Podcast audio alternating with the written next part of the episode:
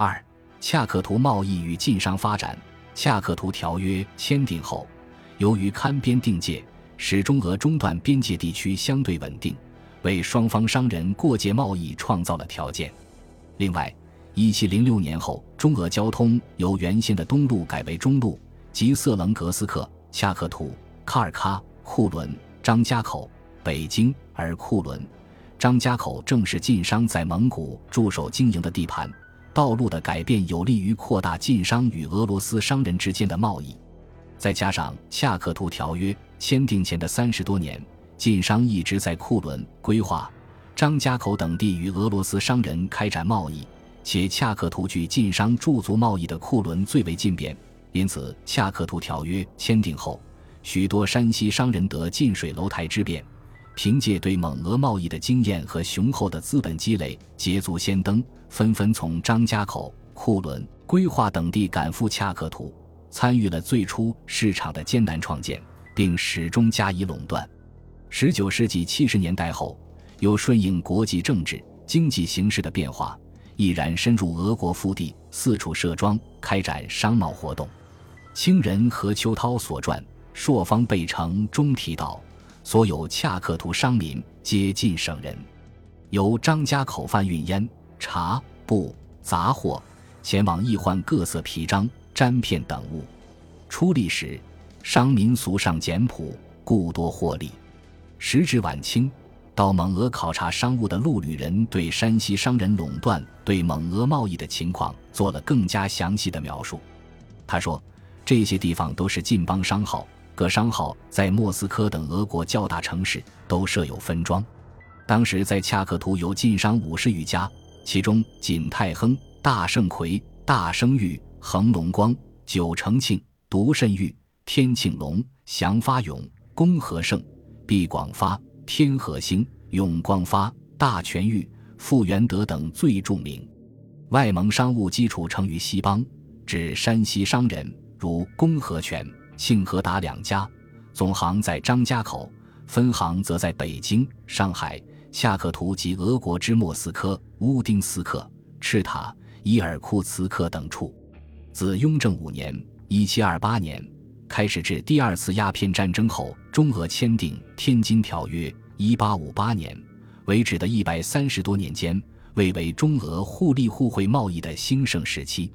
在这个时期，中俄贸易的主要特点是。中俄贸易由祖鲁海尔、尼布楚、北京、恰克图四地进行到集中于恰克图一地进行，贸易额由少到多，进出口商品变化较大，这对山西商人的发展产生了较大影响。一、恰克图贸易进出口商品的变化，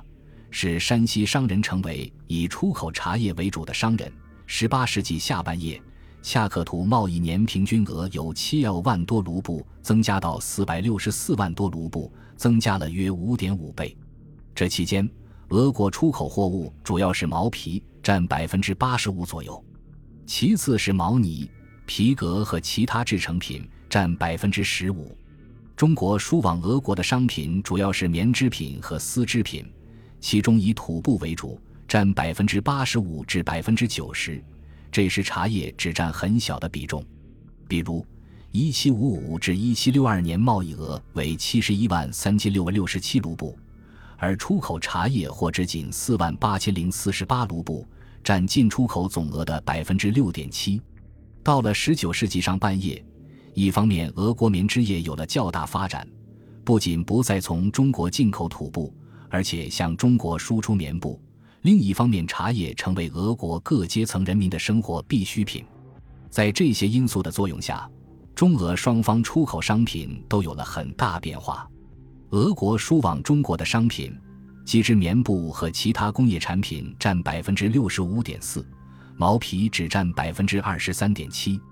中国输往俄国的商品，茶叶逐年增多，已占主要地位。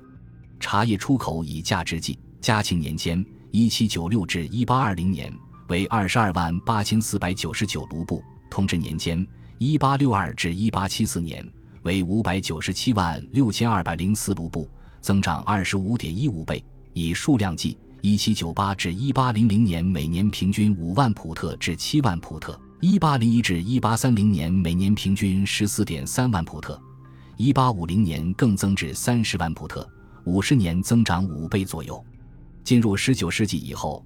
俄罗斯人所以对茶叶产生了旺盛的需求，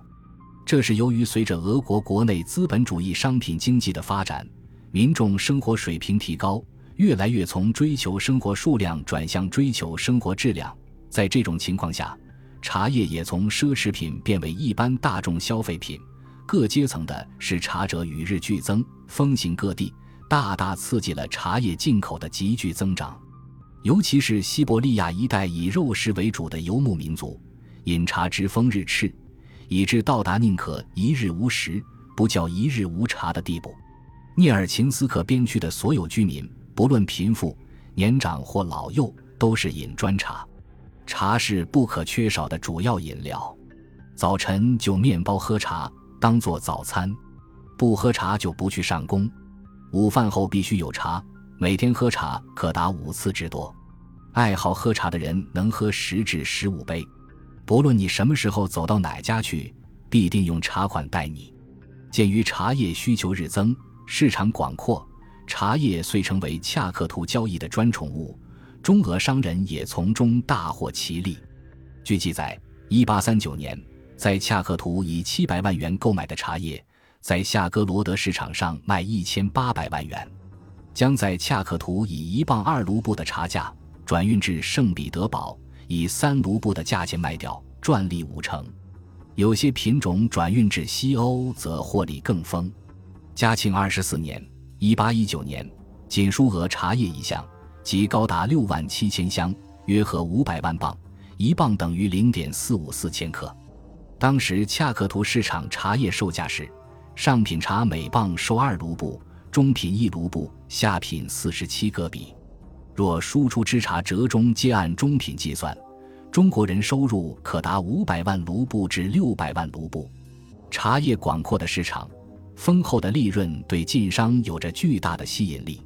他们中的一些人吩咐福建武夷山、湖南安化、临听、湖北重阳、蒲圻、通城等地办茶，后期主要在湖北杨楼洞和相邻的湖南杨楼司，并用牛驼、马运拖在经水路辗转抵近，在经东西两口，东口为张家口，西口为沙湖口，后改为沙湖口，奔波千里进行远程贸易，由此形成历史上著名的茶商。在长途贩运的基础上，为了解决交易中金银携带不便的问题，山西商人又发明了票号，由此形成山西商人盐业、茶叶、票号业三大产业结构。进入道光年间之后，盐业地位下降，山西商人靠着茶叶、票号业两大产业，在商品资本、金融资本领域纵横捭阖，将晋商事业推向新的高潮。除了茶叶之外，中国的棉布和丝织品也在西伯利亚地区广泛使用，成为那里土著民族普遍的衣着用料。据记载，中国的丝绸已受到俄国各阶层人士广泛的喜爱，上流社会人士无不以身着丝绸为荣，不惜以重金相购。山西的山大黄，又称土大黄、玉黄，特别是五台所产的台黄，由于药性甚烈，卸下颇有功效。也甚为多食性山生鱼的西伯利亚一带的居民所喜爱。此外，因牧民喜好中国烟叶，遂使中国烟叶成为大宗进口品。其他手工织品、瓷器等也在俄国有着广泛市场。二、贸易方式由以货换货，开始部分向以银易货转变，有利于山西商人减少长途往返运输货物的一些麻烦。恰克图贸易原本是以货易货的性质。由两国商人定价，互换各自出口商品。俄国作为交换的商品，除了一定数量的毛皮之外，逐渐增加毛呢的输出。当俄国本土产品不敷输出时，还从波兰、普鲁士、英国输入，转往恰克图交易。尽管如此，仍不能抵偿输入的价值。为了弥补贸易逆差，俄国商人在本国禁止白银外流的情况下。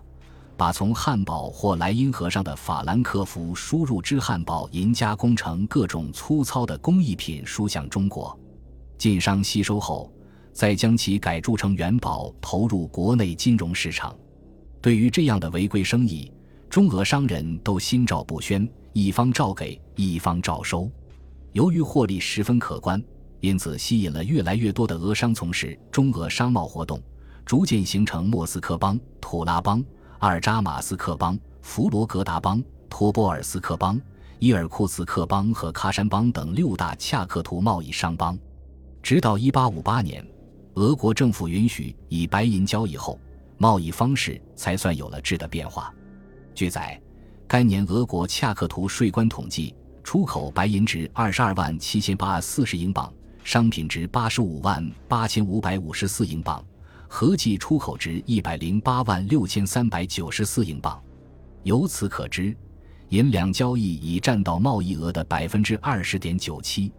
自从开始部分白银交易后，在十九世纪下半叶，白银流入的同时，俄国卢布、纸币也开始流入，这是中国的出超决定的。资本主义经济有了相当发展的俄罗斯对中国产品需求强烈，而小农经济仍占支配地位的中国对俄罗斯产品则不甚需求，这就决定了在中俄贸易中中国顺差。出超，俄国逆差入超的状况。同时，在中国出超的情况下，由于俄商不能随交易之付印货币，或者华商向俄商赊销货物，或者华商以俄商所欠货款作为借贷，周年巴黎取息等交易方式又出现了。不论赊销方式还是借贷方式，都可以说是商品交易中的一种进步。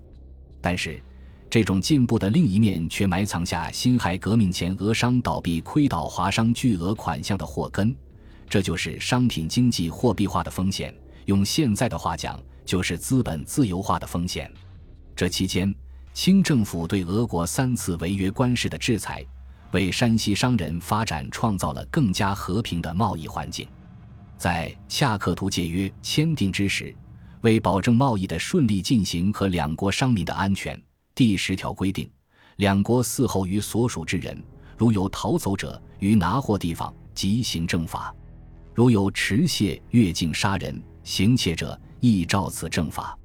如无文具而持械越境，虽为杀人、行窃，亦着两治罪。军人逃走或携主人之物逃走者，于拿货地方，中国之人斩，俄国之人绞，其物仍给原主。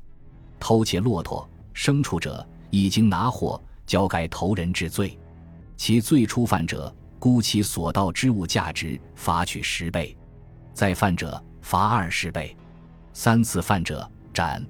清政府所以对逃人问题如此重视，是与新疆准噶尔部的屡屡反叛、康雍前一百多年不得不屡屡征讨分不开的。俄国不顾中俄条约的限制和与清廷的关系，加紧利用这。时机进行诱降活动，使清政府深感不安，而准部人众在溃败时往往逃入俄国，俄国则容纳下来，毫无顾忌，更足使中国痛恨。两国信息即于此时开其端。先是乾隆二十九年（一七六四年），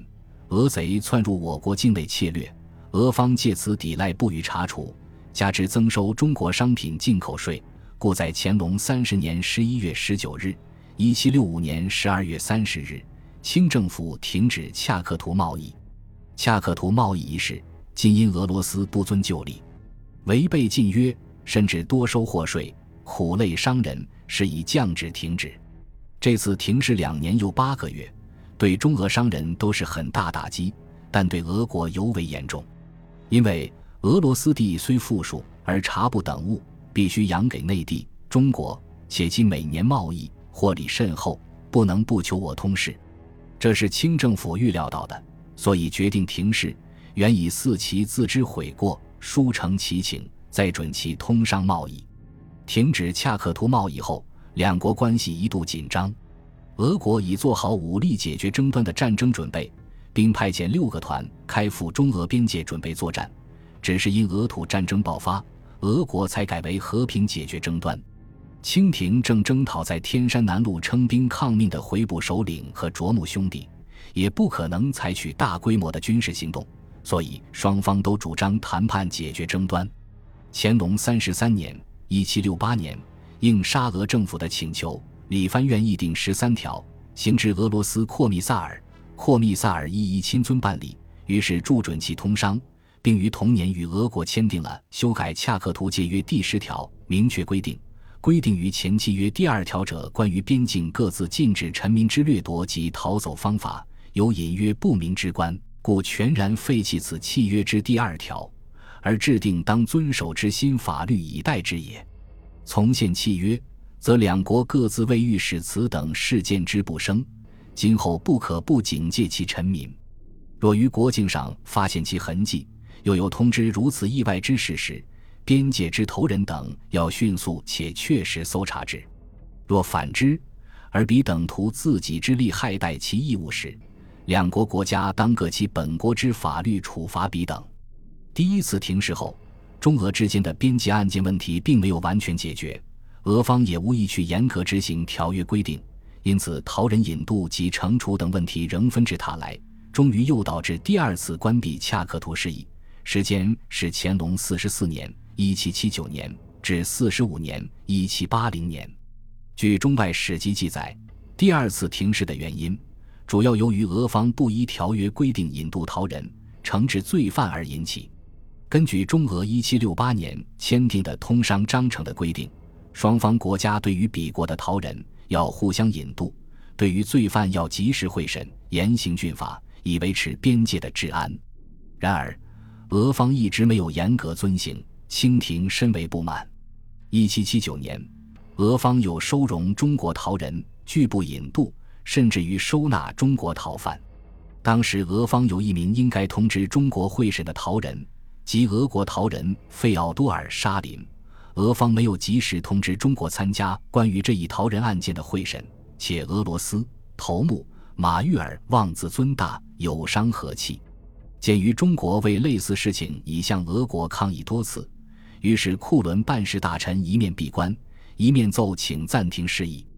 不过此次停事时间很短，至一七八零年一月就又开始了。第二次停事时间较短。导致停事的问题也没有得到很好的解决，所以是隔五年之后，清廷在乾隆五十年第三次停止了恰克图事宜。第三次停市的时间是乾隆五十年（一七八五年）至乾隆五十六年底（一七九二年初）。乾隆四十九年（一七八四年），中国商人晋明有明海三代，持有库伦颁发给的经商执照，在赴乌梁海牧场途中。被俄罗斯盗贼劫掠，俄边防人员捕获了乌拉勒斋等数犯。按恰克图条约规定，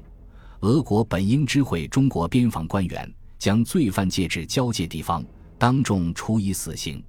但俄国边防头目那拉巴尔金少校却率将各犯发遣移境东北无人处所，并未知会我恰克图会审官。库伦办事大臣多次行文伊尔库茨克省长。要求他按条约之规定处理此事，然而一省长却已以结案推诿。一七八五年初，理藩院召回俄枢密院说：“那拉巴尔金少校随意行事，破坏一七六八年协议，可恶至极。”召回要求俄国将乌拉勒斋等贼人解至边界砍头示众，否则中国就停止一切贸易。俄枢密院仍以乌贼一案了结推诿。清政府遂于1785年停止对俄贸易，恰克图互市也随此关闭。此次停市，清廷态度很坚决，并严防大黄茶叶偷运入俄。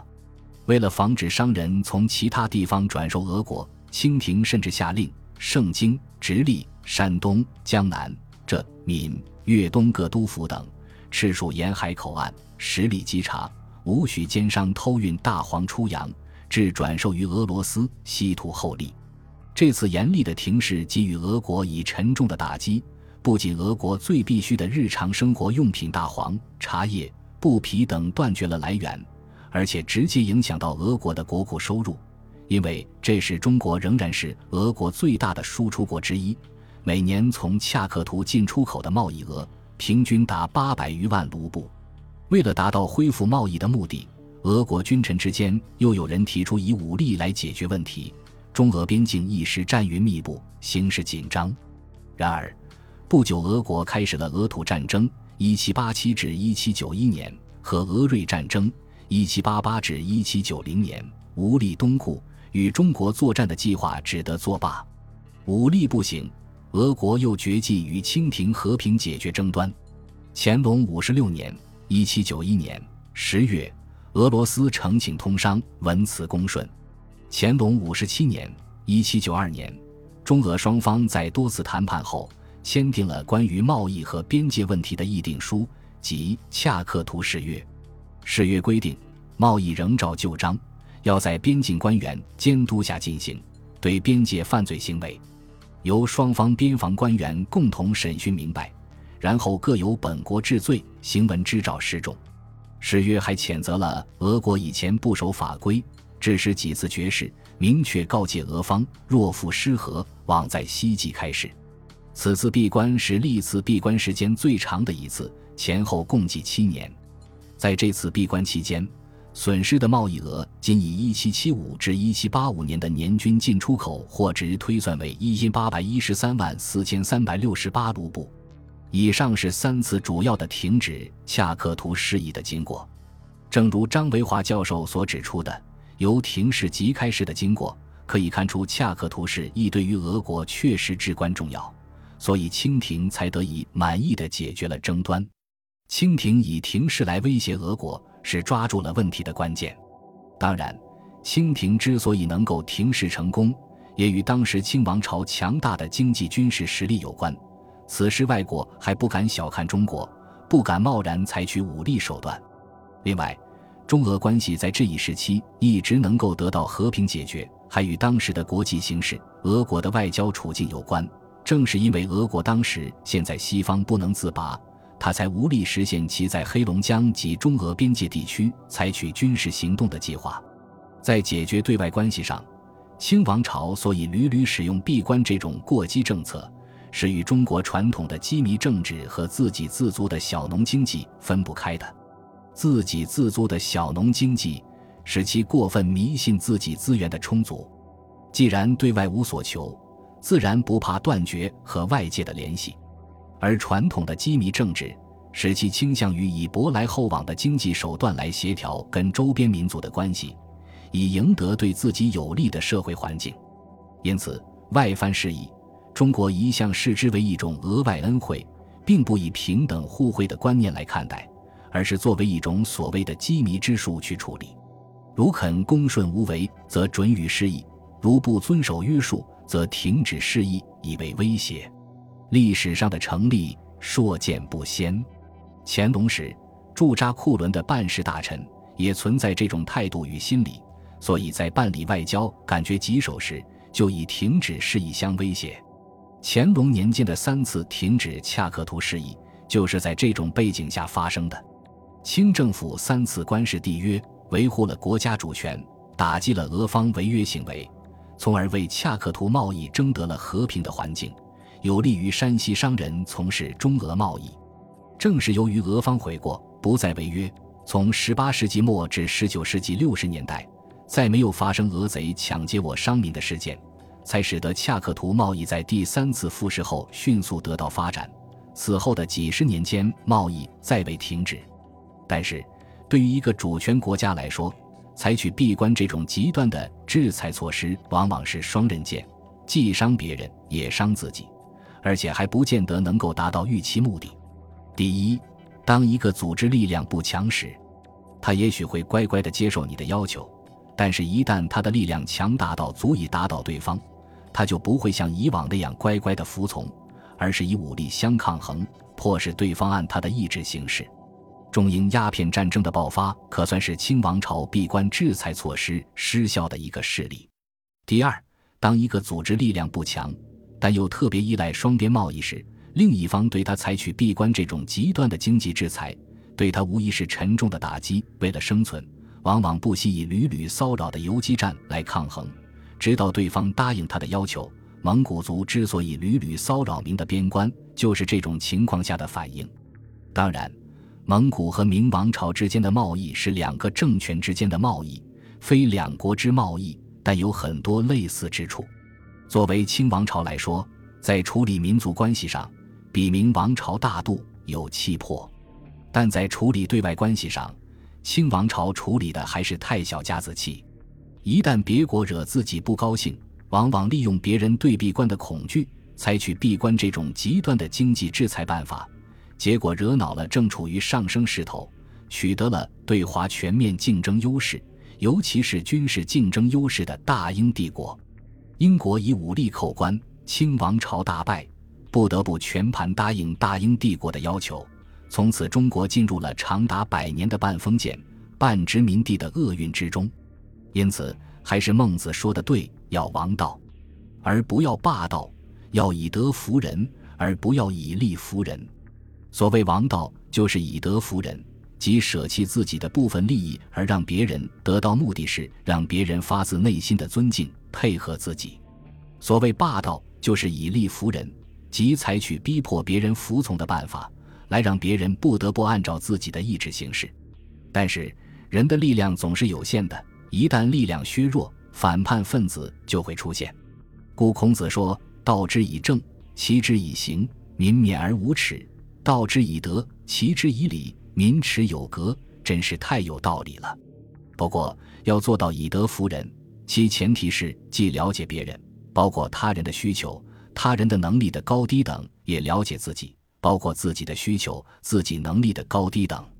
只有这样，才能做到知彼知己。从而找到既让别人高兴也让自己高兴的办法，这也就是孔子所讲的“中适合”的意思。换言之，要按中庸之道办事，要找到中，就必须做道知。只有知彼知己，才能百战不殆，找出既符合自己的长远利益，也符合别人长远利益的解决办法。在处理对外关系，明清政府的共同点就是不注重了解对方。不了解对方的立场及其所产生的需求，只是一厢情愿的从自己的角度来猜测对方，自然找不到最终解决问题的办法，既不能让对方满意，也不能使自己产生危机意识。结果，在一八四零年，英国人的武力扣关下，被迫对外开放，从此中国开始了长达百年的被帝国主义宰割的厄运。如果说在处理民族关系方面，清政府比明政府更高明一些的话，这是因为他们和北方的少数民族一样，同为游牧民族，因此更了解他们的痛苦，更了解他们的需求，也更了解他们的弱点。事实上，直到今天，中国人民对西方人了解不够，也不太愿意了解西方，这是我们中国企业国际化、中华民族走向世界过程中必须要解决的问题。